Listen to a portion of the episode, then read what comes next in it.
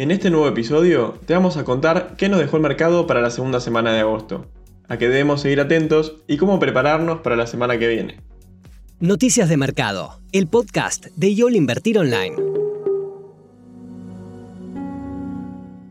Para comenzar esta edición, vamos a comentarte cuáles fueron las noticias más importantes en esta semana que acaba de terminar en los mercados financieros internacionales. Uno de los hechos más relevantes está relacionado con los últimos datos de la inflación publicados por los Estados Unidos. Según informó la Oficina de Estadísticas Laborales, el índice de precios al consumidor registró un aumento del 0,5% en julio. El dato se mantuvo en línea con las previsiones de los analistas. A su vez, fue inferior al 0,9% registrado en el mes pasado. En términos interanuales, la inflación en la economía norteamericana se estableció en un 5,4%, situándose levemente por encima de las estimaciones del consenso, que pronosticaba un 5,3%. Si bien la suba de precios en la economía se mantiene por segundo mes consecutivo, en sus niveles más altos desde agosto de 2008, la baja del dato mensual estaría mostrando una cierta desaceleración y sería un argumento a favor de la transitoriedad de la misma.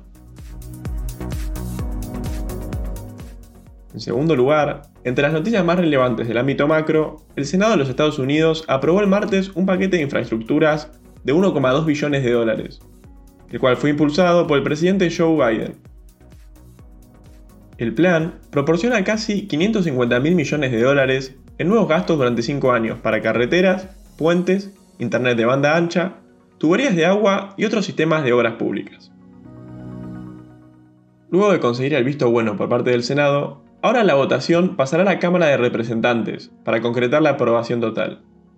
Por su parte, la Cámara Alta ya pasó a debatir un segundo paquete mucho más grande de 3,5 billones de dólares, que se utilizarán para financiar nuevos programas familiares de salud y educación, entre otras prioridades de la agenda del gobierno norteamericano. Con la mira puesta en la semana próxima, los ojos del mercado estarán atentos a dos datos relevantes que vendrán el lunes desde Asia. La Oficina Nacional de Estadística de China difundirá el lunes el índice de producción industrial correspondiente al mes de julio. La expectativa de los analistas es que el dato refleje un crecimiento del 7,8%. De ser así, implicaría una desaceleración contra el mes anterior, cuando se estableció en un 8,3%. El otro indicador relevante que vendrá desde el continente asiático está relacionado con Japón, que publicará este lunes sus cifras preliminares del PBI para el segundo trimestre del año. Siguiendo con los datos del PBI, la zona euro también publicará en la próxima semana y el consenso del mercado espera que el indicador registre un crecimiento interanual del 13,7%. En lo que refiere a las noticias corporativas, lo más destacable ocurrió el jueves con la aprobación por parte de la FDA de la dosis de refuerzo de la vacuna contra el coronavirus de Pfizer y Moderna, la cual podrá ser aplicada inicialmente solo para las personas inmunodeprimidas. Por otra parte, otro hecho relevante que también ocurrió el jueves fue que Morgan Stanley redujo a 75 dólares el precio objetivo establecido para Micron Technologies, la firma productora de chips de memorias. De esta manera, la entidad financiera norteamericana estaría pronosticando una desaceleración para una parte del sector de semiconductores. Pasando a la sección de los balances de empresas internacionales, el más trascendente fue el publicado por The Walt Disney Company, las acciones de la multinacional subieron un 1% en la jornada del viernes, luego de publicar sus resultados correspondientes al segundo trimestre del año. La compañía reportó un beneficio por acción de unos 80 centavos, dato que superó con creces a las estimaciones de los analistas, que esperaban unos 54 centavos y medio. En relación a sus ingresos, el conglomerado estadounidense informó unos 17.020 millones de dólares, cifra que también fue superior a las previsiones del mercado, que pronosticaba unos 16.760 millones.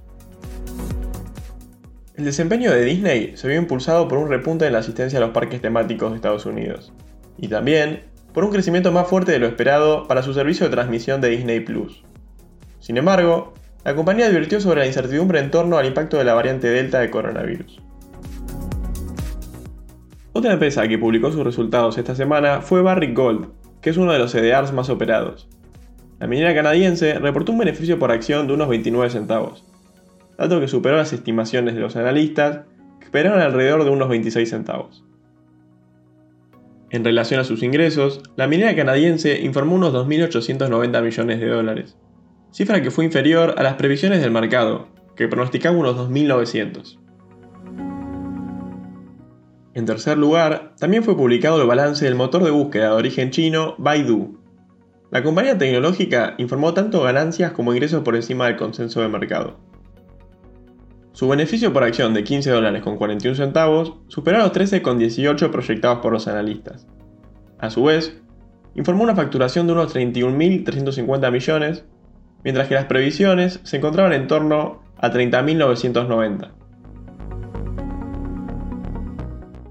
Pasando a la sección de macroeconomía de Argentina, el INDEC presentó este jueves el dato de la inflación del mes de julio y se ubicó en un 3%. De esta manera, el índice de precios al consumidor se estableció igual o por encima del 3% por décimo mes consecutivo. A su vez, la inflación acumulada registró un 29,1% en los primeros 7 meses del año, mientras que, en términos interanuales, la suba de precios en la economía argentina alcanzó un 51,8%. Otro indicador relevante a nivel macroeconómico, que también fue difundido por el organismo, fue el dato de junio sobre la utilización de la capacidad instalada. El mismo se ubicó en un 64,9%, lo que significó un avance de 11,6 puntos porcentuales contra el mismo periodo de 2020. A su vez, también fue de 3,4 puntos porcentuales superior al 61,5 informado en mayo. En cuanto a noticias relacionadas a la renta variable de Argentina, tuvimos un gran número de empresas que informaron los resultados correspondientes al segundo trimestre. Vemos que, en líneas generales, se mantuvo la tendencia vista en el trimestre anterior, donde el sector de energía y utilities continúa mostrando resultados negativos, principalmente como consecuencia de ciertas regulaciones y congelamientos de precios. Sobre este tema estaremos hablando en el podcast del próximo martes, en el cual analizaremos detalladamente la temporada de balances de las principales empresas argentinas. En ese episodio haremos foco en el desempeño de los distintos sectores indicaremos cuáles fueron tanto los ganadores como los perdedores en el primer semestre del año. Como un pequeño adelanto, a continuación les comentaremos los resultados de dos empresas bien representativas del mercado argentino, IPF y Loma Negra, la petrolera estatal volvió a informar pérdidas, las cuales totalizaron en este caso los 492 millones de dólares. Sin embargo, a pesar de lo negativo que resultó trimestre para la compañía, los números rojos fueron significativamente inferiores a los 1.258 millones de dólares que perdieron el mismo tramo de 2020. La buena performance fue impulsada por un crecimiento en las ventas, las cuales aumentaron un 72% interanual y un 27% trimestral, además de una recuperación en los precios de los combustibles, los cuales subieron un 10% en dólares respecto al primer trimestre del año. Por otro lado, es importante destacar que IPF no tiene planeado subir el precio de los combustibles en lo que resta del año.